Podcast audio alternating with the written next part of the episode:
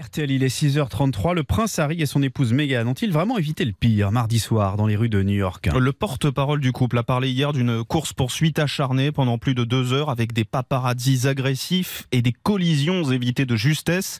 Mais ce matin, la police de New York nuance cette version et parle juste d'un voyage difficile. Cette histoire, en tout cas, remet sur la table l'épineuse question de la sécurité du couple, Émeric Partenot. Oui, depuis leur départ de la famille royale, la sécurité du couple Meghan et Harry est un sujet difficile. Cette séquence à New York montre cette petite famille dans un taxi, comme monsieur et madame tout le monde, à la merci des paparazzi. Il y a quelques jours encore, on voyait des photos du prince Harry dans un vol commercial pour aller au couronnement de son père, Charles III. Une petite musique se fait donc entendre. Meghan et Harry ne sont-ils pas abandonnés à la merci de prédateurs dangereux depuis leur exil? Ne devrait-on pas mieux protéger ces personnalités? Harry et Meghan aimeraient certainement un coup de main.